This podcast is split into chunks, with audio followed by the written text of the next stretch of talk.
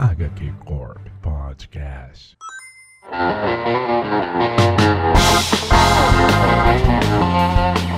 Salve, salve, pessoal! Está começando o HQ Corp. Eu sou o Konema e hoje a gente vem com uma nova proposta aqui para vocês. Hoje a corporação se reúne para trocar uma ideia. E simplesmente isso, a gente vai trocar ideias sobre coisas aleatórias. A gente vai conversar aqui sobre o mundo dos quadrinhos, sobre as polêmicas que teve durante essa semana. Ter aquela conversa franca de fã com fã. E no futuro, quem sabe, você, nosso querido ouvinte, pode estar aqui participando com a gente também, através do nosso querido Instagram. A gente vai abrir uma caixa de pergunta lá e você vai dar a. vai mandar uma mensagem pra gente que será lida ao ar aqui. A gente vai comentar essa mensagem, se tiver alguma coisa para complementar e assim por diante. Então fique de olho no Instagram do HQ Corp, que é HQ Underline Corp. Ou só colocar HQ Corp na busca aí do seu Instagram, porque a gente é a única corporação que fala de quadrinho todas as semanas, que tá devendo todas as semanas. Faz tempo que a gente não fala todas as semanas.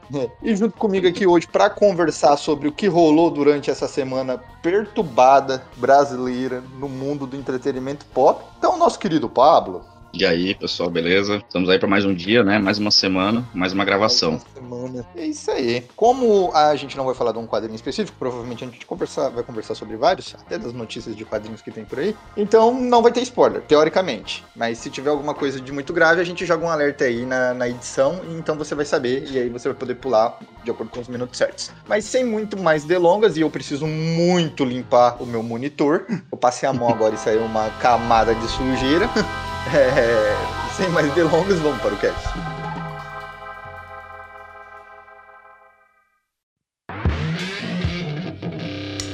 Vamos lá, senhor Pablo. Tá aqui eu e você hoje para trocar essa ideia franca. E eu queria já começar, você, que é uma pessoa dos games. Você é uma pessoa dos games, né? Eu vejo lá no Twitter você o tempo todo falando sobre videogame, correto? É, que eu gosto muito de comentar sobre videogame, né? Mas é. Você joga verdade, também? Sim, jogo, não, jogo pra caramba. Só que é que. É, mais, mais videogame ou quadrinho?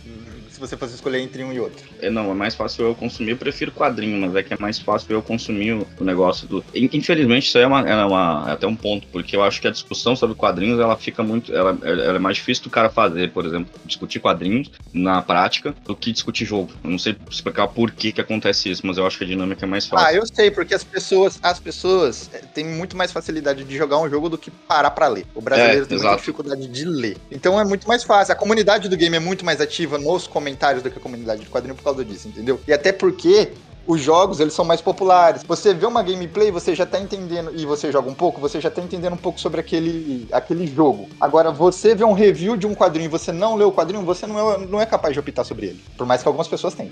É, exatamente. Um, até o tá de exemplo, adiantando um pouco do que eu ia falar aqui, é, por exemplo, o, eu gosto muito de ler quadrinho. Eu gosto muito, quando eu leio quadrinho, eu gosto muito de ler o quadrinho e absorver o quadrinho. Eu não gosto de ler uma quantidade absurda, porque eu sinto que às vezes o cara não consegue absorver o que, o que consumiu, né? Isso aí eu faço com tudo, série. A pessoa acaba lendo um monte de quadrinho e não assimilando nada, porque ele só tá lendo o texto e, e não, não, interpretando ele, né? É, pelo muito pela quantidade, pelo número. Eu não tô criticando quem faz isso, né? É que eu, comigo, não funciona. Não estamos bem. falando mal de você, Bruno, mas é o caso você esteja escutando esse programa. então, eu gosto de ler quadrinho e absorver. Um exemplo que eu vou dar, como eu falei adiantando, é com a minha Andrômeda, do Ranvi. Eu li a primeira edição. Bom, falaram muito bem. Então, é ótimo, cara. Só que eu fui atrás, é, por exemplo, aqui no Brasil mesmo. Ah, certo, não saiu ainda.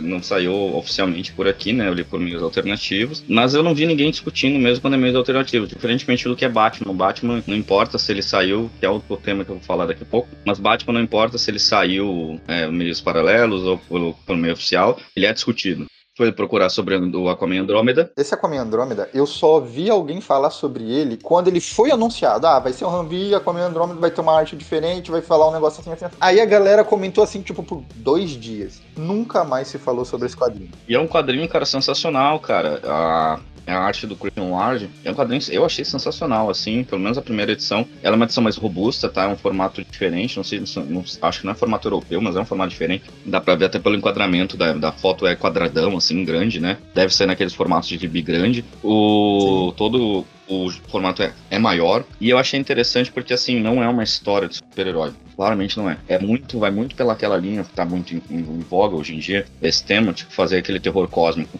Então, tu tem essa pegada de que o, o Aquaman ele não é uma não é exatamente um super-herói ali naquele mundo, naquela naquele nessa versão. Ele pegou um pouco daquele plot mínimo do do Batman do Aquaman do Batman Superman, que é aquele Aquaman exilado, que vive no norte da Rússia, etc. Ele pegou aquele formato e escreveu uma história em cima disso. Só que o Aquaman ele é, uma, uma, é uma figura meio que lendária, ele naquela, lá no norte da Rússia, ele fica lá é, exilado, né? Como falei. E aí eles estão pesquisando uma coisa que veio do céu e caiu. E eu achei muito interessante isso. E assim, cara, é um gibi muito bonito, é um gibi legal, é um gibi interessante. E não tem.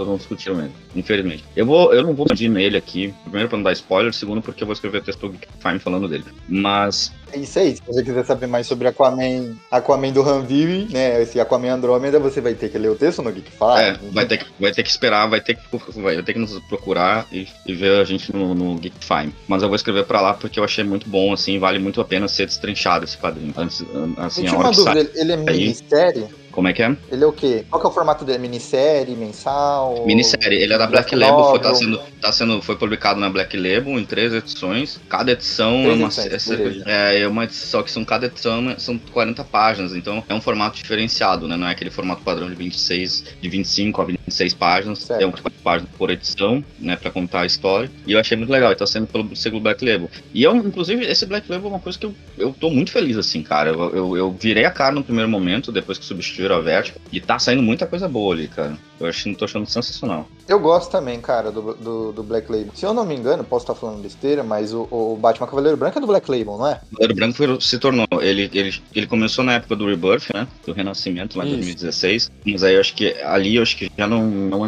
não. Eu não lembro se ele era Vertigo, acho que não. Porque naquela época eles tentaram fazer um relaunch do, do, do, do, do selo Vertigo, só que eu acho que ele não estava incluso. E aí depois eles fizeram, resolveram fazer isso, fazer o selo Black Label e inserir todos os quadrinhos que não sejam da cronologia principal, vamos dizer assim, né, da, da DC, dando liberdade criativa, né? E também coisas que sejam fora, né, do que precisa necessariamente ser sobre os personagens da DC. Apesar de que grande parte está sendo, né, do conteúdo. Tem uma gugada aqui, aí eu tô vendo aqui, né, que ele, que ele tá agora dentro do selo Black Label e tudo mais. E o, o Batman Cavaleiro Branco é, o, é, atualmente, assim, eu falo com tranquilidade, é a minha história do Batman favorita, assim, que eu mais me divirto lendo, sabe? Não, é, eu não sou um cara muito fã do Batman, mas aqui tá, tá aprovado para mim. Eu acho que é por causa da questão da, da, da, da, forma que a história é contada e o protagonismo não, ro, não roda em volta do Bruce Wayne o tempo todo. E aí eu acho que isso é uma coisa que me cativa muito. E eu acho que ele é uma forma, vamos dizer assim, sucinta de contar, porque não é aquele resumo. Eu não li o último o último arco, eu li só os dois primeiros, na época que tava leu, saindo. A gente leu Harlequina pra gravar, você tava na gravação de Harlequina, não tava? Não tava, não tava. Eu, eu não tava, eu, não era você? Não. Então era o Alan. fora série. Mas eu cheguei a ler as duas primeiras, até pensei naquela gravação, até pensei em ler tudo pra participar. Mas é como já tinha fechado gente, acabei não lendo. Mas eu, eu acho bem legal esse universo de Shamurf, eu acho bem, bem bacana, assim. Tem gente que não curtiu muito, mas eu acho, eu acho legal. Ah, é muito, é muito saudosismo pra não curtir esse negócio aqui, né? Mas,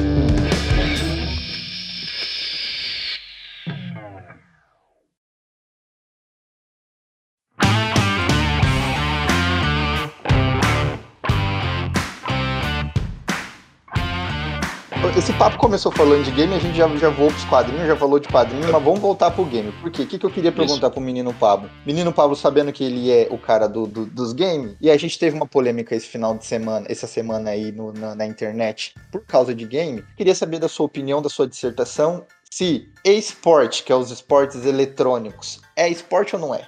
Pois é, cara, essa é uma discussão. eu vou te falar que eu li várias opiniões ele vários posicionamentos e eu, sinceramente, não cheguei a uma conclusão exata sobre o que, que, é. É porque muita gente se tem a, a, questão de que o esporte ele é uma. Ele é. Né, né, ou não, o, o e-sport, o electronic sport, seria uma. Tá ali hoje em dia como uma. O esporte em si seria baseado em competição. E for baseado nisso, certo. qualquer coisa que tenha competição, né? Sei lá, Seria é, um esporte. Drag race, né? Qualquer coisa de voice, qualquer coisa seria esporte. competição.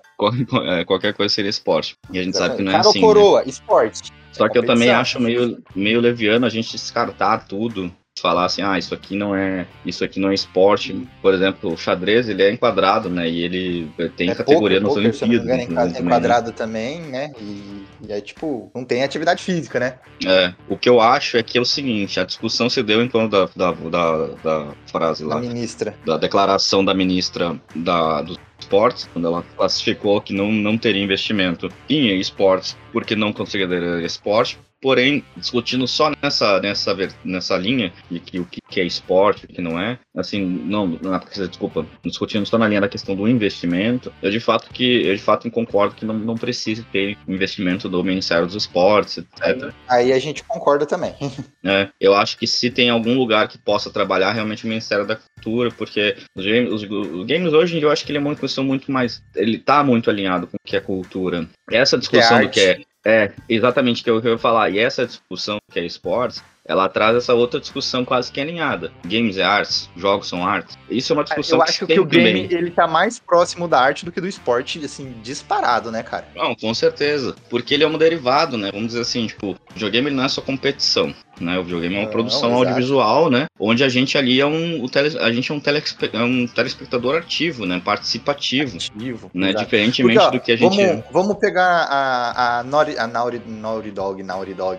Eu sou ruim com o nome, todo mundo sabe, então foda-se. Cara, é, a produtora lá do The Last of Us. O The Last of Us é um filme jogado, cara. Ponto. E é um bagulho que você nem precisa jogar. Você assiste alguém jogar, você se entretém igual a a pessoa que tá jogando, entendeu? Você tá ali aflito com a história do negócio que ele tá sendo contado pra você. Se filme é arte, então videogame é arte, claramente. Não, claramente. E eu acho que, assim, é, toda forma de contar história, ela é, de certa- da sua maneira, uma, fo- uma é Uma arte, né? Exato. E necessariamente todo jogo tem história.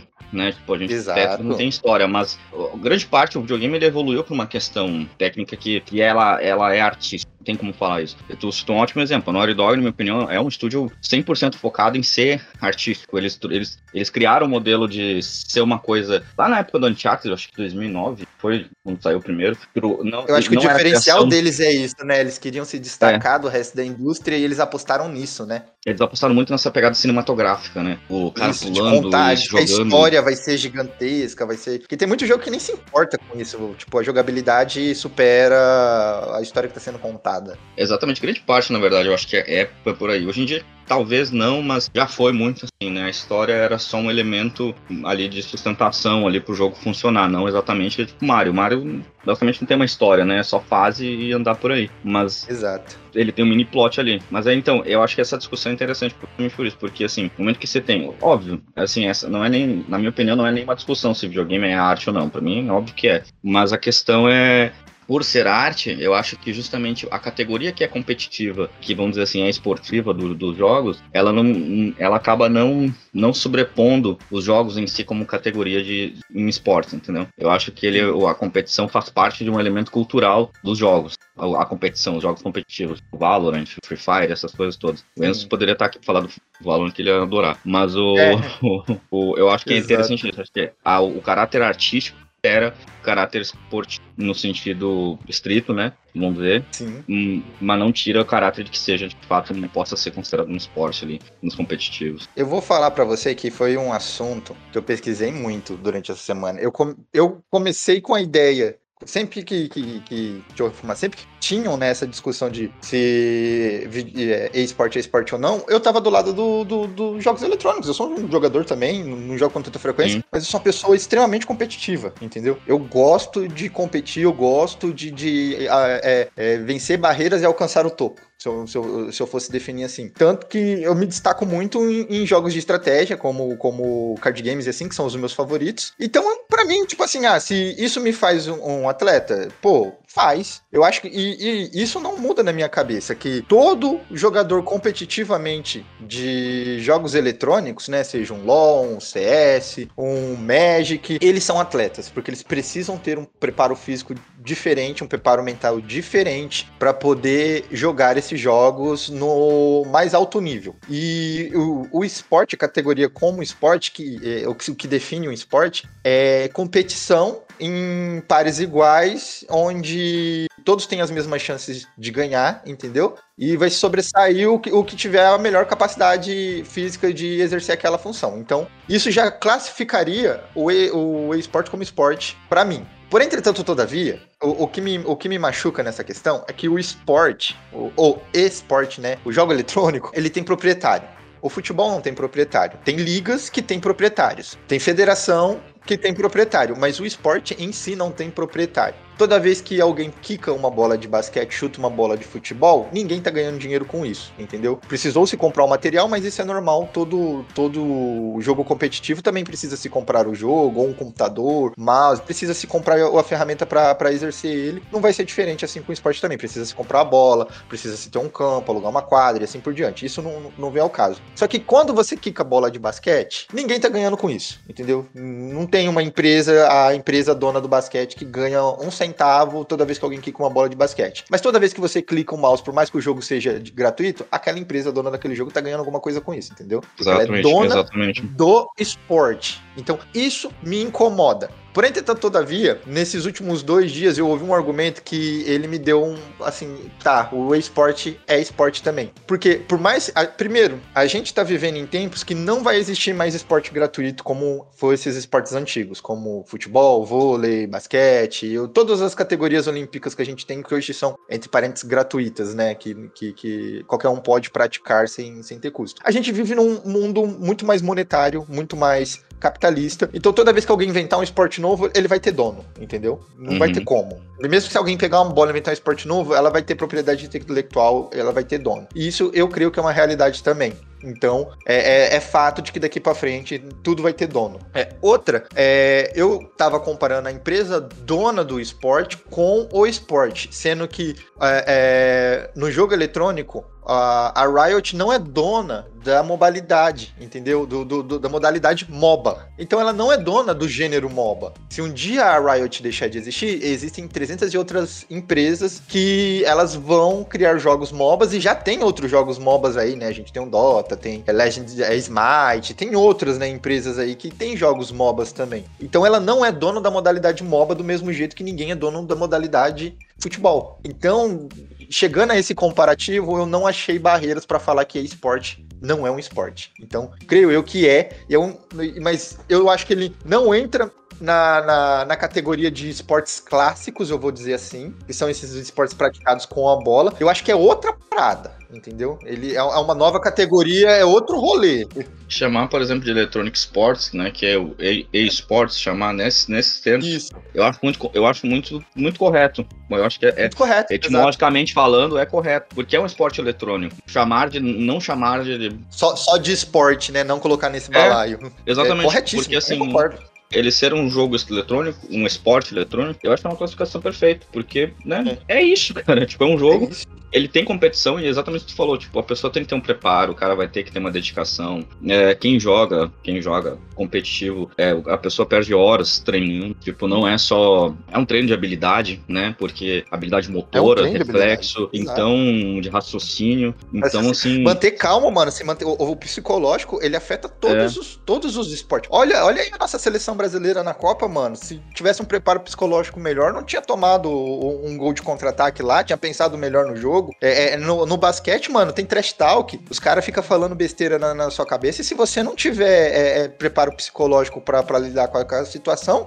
você vai jogar mal. No jogo eletrônico é a mesma coisa, se você não tiver preparo psicológico pra, ó, oh, eu errei, vou corrigir esse erro, senão a partida vai acabar aqui eu vou perder, é, ruína tudo. Então, é a mesma linha, tá ligado? Exatamente. E acho que que a discussão é uma, é uma é, é, tem que se trazer hoje em dia para que as pessoas entendam, porque, por exemplo, a fala da ministra em si eu achei que foi muito infeliz, no sentido foi assim, infeliz. por mais infeliz. que eu entenda. Porque ela parecia não... rebaixar, né, o, o rolê. É, mas não, exatamente. Não é por aí. Ah, não, isso, eu ouvi muita gente falando, não, porque não tem que ter investimento é, no, na área de esportes, porque já é uma área que, gera, que gira em torno de muito dinheiro. Só que. Não, eu, eu acho, eu, desculpa eu te interromper, mas é, esse é um ponto não, só para eu concluir o meu. Eu acho que o esporte não tem que ter investimento no Brasil Brasil porque ele tem dono, entendeu? Então, o esporte, como ele, as, as empresas são donas das modalidades, são donos, não das modalidades não, né? São donos dos esportes. A Riot é dona do LoL, a outra lá empresa que eu esqueci o nome, ela é dona do CS. Então,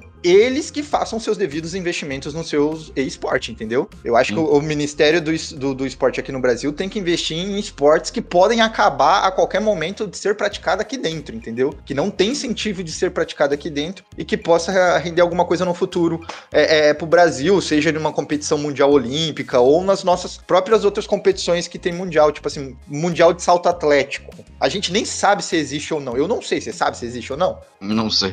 Então, pro, mas provavelmente existe. Tem atleta brasileiro lá? Não tem. Tem atleta brasileiro no CS? Tem. Tem atleta brasileiro no, no LoL? Tem. Então eu acho que o investimento de esporte tem que ser em, em é, é, fazer esses esportes que eles estão para morrer aqui dentro, é, é, não morrer, entendeu? Tem que, pelo, é. amor, pelo amor de Deus, vamos investir no vôlei, que se não for o Banco do Brasil, acabou o vôlei. O Correio, quer dizer, se não for o Correio, acabou o vôlei. E o vôlei brasileiro é magnífico, cara. É, é triste pois saber que o jogador de vôlei não tem incentivo nenhum, entendeu? Eu acho que tem que ter uma coisa que traz muita glória pra nossa nação, mais que o futebol. Não, com certeza, né, cara? Tu, como, por exemplo, praticante de basquete mesmo, sabe que, tipo, a gente tem inúmeras possibilidades, né, tipo, de. de Sim. De investimento, né? Tipo, da, de, como é que eu acho? Não é só de, de inclusão, de inclusão social, né? Cara, os caras não têm estrutura para jogar o esporte. Você vai pegar o estádio de, de, de, de, basquete aqui, tem tipo três no Brasil que é bom. O resto, mano, é, é, é, é precário. Então eu acho que tem que investir aí, tá ligado? Não tem que investir Exatamente. em esporte. Tá tudo rodando bem Exatamente. no esporte. Não, não, não, não, tem que investir onde não tá rodando bem. Vamos Exatamente. encerrar então aqui essa, essa discussão do, do esporte.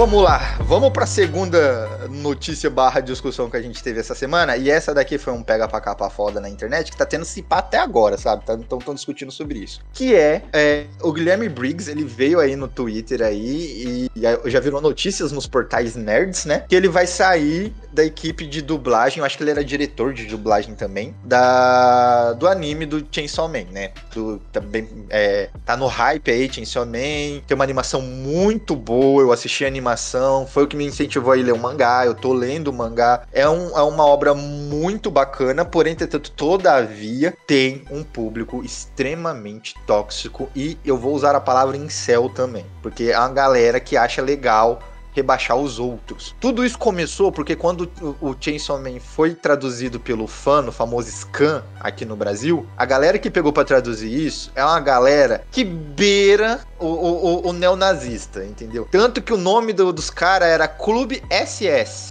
você, se você sabe o mínimo de história, você já sabe o que significa, entendeu? E aí essa galera traduziu de uma maneira totalmente pejorativa o mangá no scan, entendeu? Colocou piadas antissemitas, colocou piadas homofóbicas, colocou piadas com cunhos é, é, raciais sexuais e assim por diante. Não que a obra não tenha esse tipo de linguajar, ela tem, mas é muito uh, ambíguo. Uh, ela fala tipo de peito, bunda, putaria, mas não fala é, é, de nazismo, essas coisas. Não, não tem esse tipo de agressão a outras é, etnias ou, ou povos que o Scan fez ter. E aí isso criou no Brasil, especificamente no Brasil, uma comunidade que queria ver isso na dublagem e na tradução do anime. E não teve. E aí a galera colocou o Guilherme Briggs por ser parte da, da, da, da, equipe de dublagem, direção de dublagem, colocaram ele na fogueira, ao ponto de tentarem hackear o, a, as contas dele no Twitter, no Instagram, atacarem ele, vir com aquelas mensaginhas de que vai destruir a família dele, que vai acabar com a, com a vida dele. Apareceu gente do bueiro agora falando que não, não gosta de jeito nenhum do cara, que odeia o cara profundamente, que o cara é hipócrita, que o cara é isso, que o cara é aquilo. Causou um estresse que pro cara, que o cara falou assim, ó, se for para ficar tendo esse estresse, eu, eu, vou sair da equipe de, de, de dublagem, que deixei todo mundo feliz feliz. E aí causou uma guerra aí na internet, né? Que entre a galera que é apoia que deve ter as piadotas, esses negócios dentro do, do, do, anime, e a galera que falou que foi longe demais. E aí, dando esse resumo de toda a treta, eu queria saber, senhor Pablo, de você, o que, que você achou dessa treta de, de, de descanseiro de Chainsaw Man? O, o, a atitude do Guilherme Briggs foi, foi válida, não foi? O, o, o nerd tem que acabar, não tem? O que, que você pensa sobre toda essa treta? Eu, eu sinceramente, acho assim, o, o Guilherme Briggs, ele é um cara que ele é, por algum motivo, eu não, que eu não entendo muito bem, ele é constantemente atacado pela comunidade otaku. É, é porque, um... mano, a galera não acredita no, no, ser humano que ele é, tá ligado? Porque se você for pegar aí é, é, o Guilherme Briggs é, em qualquer tipo de entrevista, pega no Nerdcast, pega aí o último flow que ele foi e tudo mais, o Guilherme Briggs é um cara que ele, ele teve muita dor na vida dele. E aí ele resolveu abdicar de toda a maldade que há no coração dele e ser uma pessoa positiva e boa. E a galera acha que é teatrinho, tá ligado? E aí a galera ataca fortemente ele por causa disso. E aí ele é uma pessoa que ele é contra palavrão, ele não fala palavrão, ele, ele sempre. É, é, tipo, eu acho que a, a conotação mais é, ofensiva que ele fala é bobo, sabe? Ele não não é uma pessoa que fala palavrão, ele não é uma pessoa que, que, é, que gosta de fazer é, essas coisas que o jovem acha bacana, tá ligado? Hoje em dia na internet. Então ele sempre tá sofrendo ataque. Exatamente, cara. E ele recebe ataque assim, tipo, pô, ele ficou, deixou o cabelo crescer, ficou cabeludo, e aí foi atacado, pô. As pessoas começaram a questionar a sexualidade do cara por isso. Aí, tipo, ah, o cara um dia postou foto com roupa lá de coisa e começou a chamar o cara de furry. Eu tô muito com comunidade otaku, mas óbvio, eu não, eu não compactuo com as ideias da galera, eu gosto muito de tentar discutir, porque eu acompanho muito anime, acompanho muito mangá, mas é, é bizarro que a existe uma. Tem um grande problema também, na minha opinião, antes, antes de tudo, é que hoje em dia a galera que acompanha mangá, anime, é, ela não, não assim, falando otaku especificamente, especificamente para isso, se deu, se criou um perfil dessas pessoas é, completamente distorcido, assim, na realidade, que é, que é justamente, tu usou a palavra incel, mas é mesmo, que é o, antigamente laço, né, minha é, essa figura, a galera segura de ser um cabaço, e aí a galera fica fazendo, que chamam, adora... O incel nada mais é do que a evolução do cabaço. Exatamente. E é aquela coisa do. Tem um meme que eu adoro, que é aquele do. É, você caiu no meu byte, você mordeu meu byte, eu luz eu fiz um luz fenomenal e você não entendeu a minha, a minha piada e hahaha. Então, e se criou essa, essa o moleque. E assim, o moleque eu tô falando no sentido, pô, a gente é, é uns caras de 20 anos, não é moleque mais de tipo 15. Só que as pessoas parece que não, eu não sei por que, que a molecada cresceu e não evoluiu, não amadureceu. Então se tem essa essa tem essa, esse perfil nessa nesse, nesse nesse meio especificamente e eles adoram justamente atacar um cara é um pouco mais tranquilo, como é o caso do Guilherme Briggs. E, e toda essa discussão é engraçado, porque só começou porque o Guilherme Briggs não dublou tal do Futuro é Pica no Chainsaw Man. Exato, e, exato. E Futuro é show. E eu achei, inclusive eu até achei ótimo, porque em inglês é Future is the best. É, é horrível, mas eu, é, é, direto do japonês eu acho que é realmente é, falando que é o melhor, o futuro é o melhor. E ele usou show Eu vi alguém uma, falando, eu vi alguém que gíria. entende de japonês falando que se fosse pegar do literal japonês, seria o futuro é demais, tá ligado? Então, é tipo, é só falando que o futuro é legal. A questão era essa. E o cara traduziu como deveria ser, né? Porque não precisa. Eu entendo que pica é um palavrão, é uma gíria, mas isso aí só foi usado pela porra do Nakama Scans, que realmente é exatamente o que falou. Tem toda essa questão de ser uma, uma tradução. Tem piada em céu, que tem piada é, de cunho é, sexual, tem piada de cunho racista. Tem diversas coisas lá que acabaram com a obra, assim. Eu gosto muito de Chainsaw Man, eu li ela toda, o, o, o mangá. Infelizmente, as primeiras edições eu tive, eu li toda ela pela Nakama, pelo, por essa tradução. Depois eu fui, procurei direto em inglês, aí eu voltei, comecei a ler tudo. E é outra vibe. Eles deram uma pegada que, assim, e, e e eu entendo, assim, eu vou até trazer dois pontos aqui sobre isso. Porque é o seguinte, tem uma coisa que eu vi um cara discutindo ontem no Twitter, inclusive, sobre essa discussão, falando que essa, essa, esse lance de trazer piadas para a obra, é, piadas regionais, é uma questão. Existe uma discussão muito entre quem é mais literal, do quem gosta muito de vá pelo respeito à língua japonesa, propriamente dita, do que Sim é, simplesmente fazer a tradução hum, adaptando, né? Diz que os estúdios japoneses, né, quando vai fazer tradução de mangá e de séries e assim por diante, eles são bem conservadores, eles não gostam que seja colocado essas coisas. No mangá eu tenho certeza disso. Eu lembro do, eu lembro, eu já vi o Cássio, se não me engano, não lembro se foi o Cássio Medauer da Conrad Conrad hoje em dia, que ele falou na época citando Dragon Ball. Eu acho que foi o Cássio mesmo, em algum podcast do Confins do Universo falando sobre isso falando justamente que eles tiveram uma dificuldade imensa porque, tipo, tinha até tem material que às vezes vem até com orientação de como traduzir, né? Não, tem, tem material que vem orientação de como tem que ser a imagem de capa, tá ligado? Tem que Exatamente. ser o mais similar possível com o que é o do Japão, porque o japonês ele é conservador esse ponto. Ele é, tá ele é conservador com a própria só língua. Por, só por, é, só por essa vírgula, só por essa vírgula, a gente já pode dizer que jamais seria o futuro pica, tá ligado? Jamais. Jamais, jamais, jamais. O, eu lembro do Akira, que eles falaram que eles tentaram lançar, lançaram num primeiro momento como revista, né? Normal, tipo, formato americano, da, da esquerda pra direita, etc. E teve toda uma discussão depois justamente sobre isso aqui no Brasil, porque eles queriam que fosse feito começasse a ser lançado no direito para esquerda, que é um formato mangá padrão, né? E as pessoas até, tipo, na época não estranharam, etc. Mas enfim, isso falando do, mangá, né, inicialmente. E aí eu vi um cara, que eu vou até citar aqui, o, o zombie é, com dois S, e ele é, tô aqui, ele fez toda uma trade explicando que é um cara aparentemente que participa dessa época do Orkut e já acompanhava o Briggs, e o cara comentou isso, que ah, eu li essa trend. que liu essa trend, então, que ele fala da questão de é que do no Aqua de zumbi Hunger, essa trend, não é? E zumbi, exatamente. Isso mesmo. Ele fala que no Aqua Hunter, Team Hunter Force, o se tinha essa coisa de trazer muitas piadas da comunidade, trazer piada interna, etc. E um ponto que ele levantou que eu achei sensacional é o seguinte: a questão do fã interferir na obra. E eu achei isso muito legal, cara. O... É, eu achei essa, porque essa é uma discussão, eu acho, é, extremamente válida. O JP Martins, que é o tradutor clássico, clássico assim, dos quadrinhos, né? hoje em dia eu acho que ele, eu não sei se ele consegue fazer um trabalho. JP Martins era, na, nos anos 90 era um cara que, anos 80, eu acho que é, é um cara que encabeçou a produção editorial e tradução de gibi aqui no Brasil. E ele é o próprio Sidney Guzman do, da, do, do Confins, não, da, da, MSP, né, e do, e do Universo HQ e do Confins, ele, é, ele falou que ele é meio crítico do que o JP Martins falava, porque o JP ele é um cara que ele entende que a pessoa pode pegar o quadrinho o tradutor, ele meio que tinha que fazer um trabalho editorial também, para poder adaptar o quadrinho pro, pro, pro, cenário onde estava sendo lançado, no caso do Brasil, né? Então, Sim. os quadrinhos que ele trabalhou como tradutor, tem corte de fala, é aquela famosa, tipo, a gente sabe, aqueles balões gigantes, às vezes que o cara falava um negócio, o cara ela botava uma frase para resumir, em duas palavras, o cara resumia tudo que o cara tá falando. Essa perda.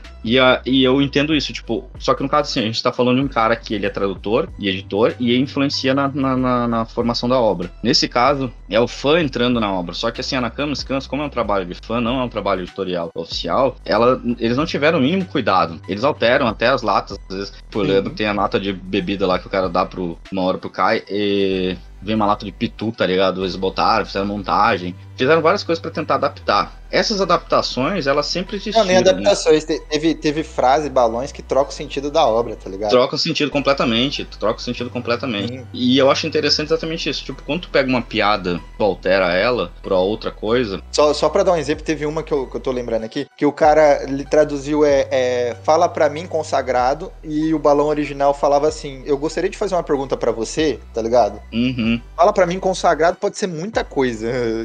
Pode, pode ser muita coisa. E é interessante tu pegar isso, tipo, do, do, do, do de como que o quadrinho está sendo, é, de quando, como uma obra está sendo adaptada para que seja feito entendimento e como ela está sendo feita distorcendo o conteúdo. Que é basicamente isso que aconteceu, né? Então, e trazendo esse negócio do Aquatin Hunter, o cara fala assim: ah, o Briggs ele sempre teve a participação muito ativa, podia ter uma questão do ego ali envolvido, etc e tal. E só que o cara fala: olha, totalmente contra o que aconteceu com ele. Só que exatamente, existe uma certa alimentação em relação a essa estrutura do que o fã participa da produção da obra. E a Nakama Scans, ela meio que acabou acontecendo, acabou fazendo isso com relação ao enchecimento. E as pessoas compraram muito mais o que o Scan estava trazendo, como Futura Epica, que acabou virando um mote, né? Eu, na época, eu escrevi um texto até, eu até, eu até o texto que eu escrevi pro Geekfime do Man, eu até usei esse título, porque, justamente por isso, por causa do, desse, desse Epica. Porque ele, ele, ele virou uma meio que piada interna, quase, assim, e as pessoas nem avaliam mais Chainsaw Man pela obra que, ela, que ele é, fato. Os temas ali discutidos não estão em pauta,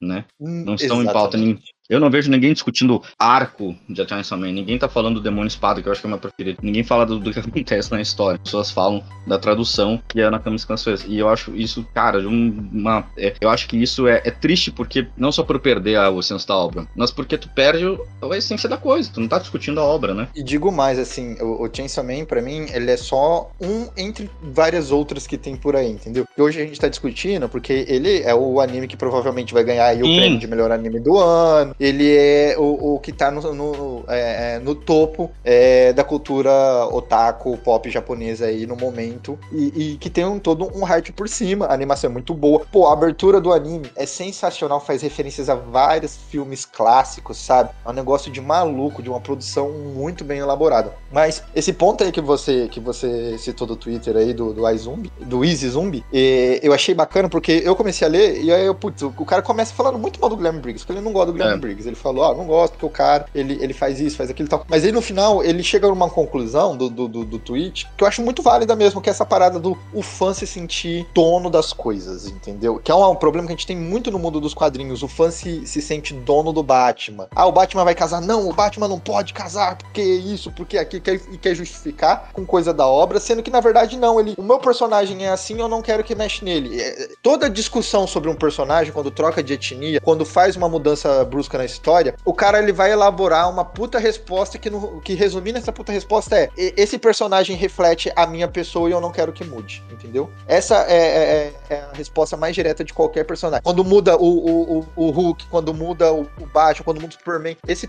os caras reclamam na internet e no resumo eles não querem que muda porque eles se sentem aquele personagem e querem que mantenha ele ali para sempre, pra ele sempre se sentir representado daquela forma com o personagem. Só que o mundo, ele é cíclico, ele muda. E eu acho que parte do problema é essa compreensão do fã de saber que, tipo, cara, você é fã, você não é dono dessa obra, você nunca vai ter poder criativo sobre isso. E é uma coisa que o, que o Izumbi, ele discute lá no texto dele, que é, é foi dando muita liberdade pro fã e o fã quer se sentir parte da produção da obra. Ele quer, ele quer, por exemplo, eles, eles falavam, parece que teve argumentos dos fãs que, tipo assim, ah, não precisa mudar nada no, no, no, no só quero o futuro é pica, porque eles querem poder falar que participaram desse ponto onde a comunidade conseguiu colocar dentro do anime que o futuro é pica, tá ligado? Querem Exatamente. se sentir parte fã, se ponha no seu lugar. Você só é fã, você não tem poder de, é, é, é de mudar a história, de alterar alguma coisa dentro dela. Ah, não, mas a comunidade aqui é grande. Não, a comunidade aqui é minúscula. A gente é Brasil, isso tá sendo produzido lá no Japão. Essa treta, eles têm um, três japoneses lá no Japão que devem estar tá sabendo dessa treta. E só, é. tá ligado? É a mesma coisa. Acontece uma treta aqui no, no, no, no Brasil, os caras, não, vamos fazer aqui um negócio que daí vai cancelar esse filme. Meu irmão, vocês são minúsculos. Né? Lá nos Estados Unidos, onde tá sendo produzido esse filme, eles nem estão sabendo que vocês estão discutindo isso, entendeu? É, é, essa é a compreensão. O fã tem que saber qual que é o lugar dele. E, e, e por isso, eu acho que tem que ser feito da melhor maneira para poder alcançar o maior número público possível. O futuro é pica, limita muito a, a, a, obra, que eu creio eu que tem esse tipo de alteração, porque pica ainda é um palavrão. Se remete a benga, se remete a, a trolha. Então não vão colocar essa coisa no anime, porque deve ter alguma lei, deve ter alguma regra escrita que não pode. Inclusive, eu, eu acho, como eu falei, eu acho inclusive que foi muito interessante a escolha, foi uma escolha boa falar show, que show. não deixa de ser uma gíria. Top, eu já o acho top é, da hora, tá ligado? Top o tá futuro tá é show e não deixa de ser uma gíria, entendeu? E assim Exato. tá representando o que é Sugoi, que é justamente a ser, o, o, ser ótimo, ser incrível, que é, é isso, demais. incrível. Então, o seu futuro ser demais. Tá representando, o significado tá ali, sabe? Tá ali. A, a, a, discussão falar, ah não, não usou um, um negócio de. É, e é isso que é, é, exatamente isso que a gente tá discutindo. Fã se sentir dono. Cara, você não é dono, tá ligado? Ninguém é dono de. A obra tem que ser adaptada pro entretenimento. Não perdeu o sentido da palavra. Não perdeu o sentido, sabe? E tem outra parada que, que é muito prejudicial é, com, com o quadrinho, mas isso é uma, eu acho que é uma coisa que só que da nossa esfera brasileira, que é a parada da interpretação de texto. Porque a galera, a, a, as obras da cultura pop, elas têm uma dificuldade gigante de interpretar os textos que elas estão lendo. Elas estão lendo troca de soco, personagens com bacanas e frases de efeito. E aí depois vão no, no, no, no Facebook, vão no Twitter, vão no Instagram, fazer meme, fazer videozinho de quem é mais forte de que quem. Fica batendo dois personagens na tela e aí mostra quem ganha. Dois personagens. A galera é muito focada nisso e esquece o que a obra tá querendo dizer, entendeu? O Chainsaw mesmo, se, o, o, citando Quadrinhos na Sarjeta, ele fez dois vídeos e o Quadri Branco também fez um vídeo explicando sobre o que, que significa o Chainsaw Man, sobre a, a exploração de trabalho, sobre a, a educação japonesa, sobre a puta crítica social que tem ao próprio Japão. Porque o autor de Chainsaw Man fez Fireman também. E ele é um puta crítico, tá ligado? Ele, ele, é, parece, é. ele parece cantor de MPB na época da ditadura, tá ligado? Que ele tá falando uma coisa, mas na verdade, se você parar um segundo pra pensar no que ele tá falando ali, ele tá fazendo uma crítica, sabe? E Sim. a galera não vê essa crítica. É pior do que fã de One Piece que é a favor de, de que volte a ditadura militar, tá ligado? Meu irmão, você não entendeu nada do- da coisa que você tá vendo. E, e- e eu acho que você tem que rever. assim. E quando a gente fala isso, eles ficam bravos, eles ficam irritados, eles, eles acham que a gente tá tentando ser superiores a eles. Eu não tô tentando ser superior a ninguém, não, mano. Eu quero que você entenda a obra, que você leia e vê o quão maravilhosa ela é e, e pare de ver só troca de soco, que troca de soco tem em todo lugar. Exatamente, cara. Troca de soco tem em todo lugar. Tem trocentos shonens aí que falam sobre. Exato. É, Chainsaw Man, inclusive, tem, eu acho, lutas incríveis. E é como eu falei, Tem. acaba per... toda essa discussão acaba ofuscando de fato a idade do, do mangá e do anime, que pra mim é ótimo. Eu acho, eu, eu gosto muito muito legal, Chainsaw Man. E acho que tira todo o mérito do, do que a obra, não só a discussão, vamos dizer assim, crítica da, que, ele, que ele faz, mas o mérito dos personagens ali, do personagem do Denji, do tipo, Sim. tu ofusca Pô, tudo a- por uma a parada, besteira, a parada sabe? não é também tornar um negócio um puta porre só com crítica social. Não, você, você entende que o entretenimento ele, ele, ele é por camadas, entendeu? Tipo, quando Sim. mistura tudo, mistura a ação com a Exatamente, crítica, não, com- se exatamente. torna uma coisa muito magnífica, cara. Se torna um negócio, tipo assim, muito bom. Não vai ganhar um monte de prêmio. Chainsaw Man vai ganhar um monte de, de, de, de, de prêmio aí, não vai ser à toa, vai ser porque ele tem todos esses elementos. E é porque ele é um, um puta bolo muito bem recheado de várias camadas e você só tá olhando a cobertura. Exatamente, eu peguei pra ler Chainsaw Man logo no começo ali, eu não tinha estourado ainda. Foi logo depois, um pouco depois que tinha saído o Futura Pica. Na época não tinha ainda, não tava disseminado ainda, não tinha mangá, não tinha anime, desculpa. É, não tava Sim. disseminado, o mangá não tinha terminado ainda. E eu li sem justamente essa, esse peso. Claro, já tinha lido por causa do meme, mas eu já li outras coisas por causa de meme também de mangá, que não, acho que não faz diferença. Mas eu li por causa do meme, do, desse negócio do Futura Pica. Achei interessante, gostei. Falei, eu comecei a ler, vi que a tradução tava esquisíssima. Aí eu falei, deixa eu ler direto em inglês, que fica melhor, porque a tradução acho que vai ser um pouco melhor. Aí peguei em inglês e aí li todo o resto em inglês. Mas o, o lance eu acho assim, é, é, na época quando terminou, eu falei, pô, isso aqui é legal, cara. Isso aqui vai ser um dos shonens, é, junto com, com o Jujutsu Kaisen, vai ser ali o top Exato. shonen, sabe, do momento, assim. tipo, vai ser essa coisa, tipo, agora eu tava até vendo, eles já classificam, é hoje é a leva, eles classificam como se fosse a, a- é uma tríade do Dark Shonen, né? É Jutsu, Chainsaw Man e Hell Paradise. Hell's Paradise também vai ser adaptado pelo próprio Mapa Studio também. Então, tá vindo essa, essa, esse, vamos dizer assim, Dark Shonen, como eu tô falando, esse Dark Battle Shonen, né, especificamente, mas é, é muito legal, cara, são obras boas, sabe, tipo, as pessoas deviam aproveitar melhor, ler mais, e se importar mais em, em a obra do que discutir treta, né, eu acho que isso é, uma, isso é uma infelicidade, e esse é o grande ponto de que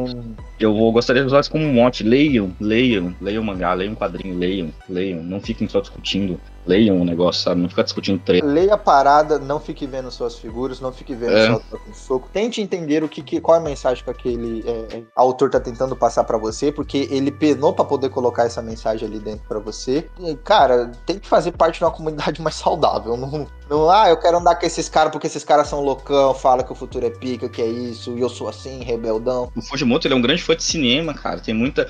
O, Exato. o legal porque o anime trouxe isso, a abertura, ela é carregada É. cenas de cinema. E ele mesmo fala, se for procurar a entrevista dele, ele fala que ele é um grande fã de cinema, de filmes, é, Pulp Fiction, essas coisas. E também, além das, como a gente tá falando, além da camada crítica, além da camada do, do entretenimento em si, como batalhas, além da camada do personagem ali, dos personagens ali, que são personagens. Eu adoro os personagens, eu gosto muito de gente da Power, eu acho todos muito bons. E além dessa camada, tem essa camada também de, tipo, de referência a cinema. Então, assim, é um material rico. Chainsaw Man é rico, tem muita riqueza, entendeu? Só que ficar discutindo porque o cara, porque alguém criou que a, a palavra o futuro é pica, e aí a discussão se deu isso. E ainda aí por cima, ia atacar o Briggs, fazer o cara até desistir de fazer, dublar o personagem, eu sinceramente Desistiu- acho. fazer o cara desistir do trabalho dele. Eu acho, eu acho de uma cara. cabacice, assim, é Inacreditável. cabacice. É, cara, é o cabaço master fazer um negócio desse. E atacar o Leon Briggs. Concluindo esse bloco, meu querido fã, é, trabalhe um pouco mais a sua interpretação de texto, entenda um pouco mais como a indústria funciona. O seu futuro Epica nunca será colocado num, num- num quadrinho que, que tenha a classificação que Chainsaw Man tem, por exemplo. E tem que ser um ser humano melhor, porque você fazer alguém desistir do trabalho dele só porque você quer um meme e você ir lá atacar as redes sociais dele, você é um péssimo ser humano. Você tá do lado errado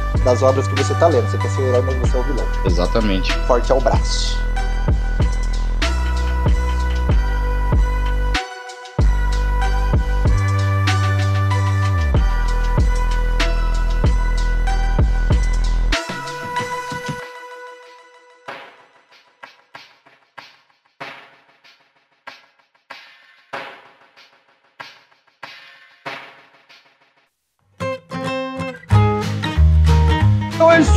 querido ouvinte, eu espero que você tenha gostado desse programinha da semana aí que a gente fez aí, diferenciado HQ Corp. Provavelmente você vai ver mais a gente conversar sobre assuntos assim. Teve indicação de quadrinho aí, o Pablo indicou aí o, o, o Andrômeda do, do Aquaman, pra falar que Andrômeda, isso. HQ Corp, não, HQ Corp não fala mais sobre quadrinho, fala. O Pablo falou do Aquaman Andrômeda, eu falei do, do, do, do Batman Cavaleiro Branco e do Shamrock, então a gente falou de quadrinho. Falou de Chainsaw Man, falou de quadrinho. Então a gente continua falando de quadrinho, mas a gente quer conversar sobre umas coisas aí que a gente acha muito absurdo e nunca acha tempo pra conversar, então a gente separou aqui os episódios pra tá dissertando pra você. Querido Pablo, Geek Fine, Geek Fine, querido Pablo.